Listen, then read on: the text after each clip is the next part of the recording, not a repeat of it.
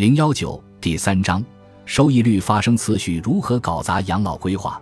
我们知道您心底可能在想，是不是持有靠谱的股票与债券组合，即足以为退休生活提供资金？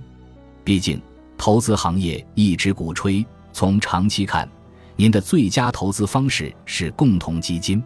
这个问题引出下行风险保护与收益率发生次序诅咒等话题。这种诅咒并不是某种古老的中世纪魔法。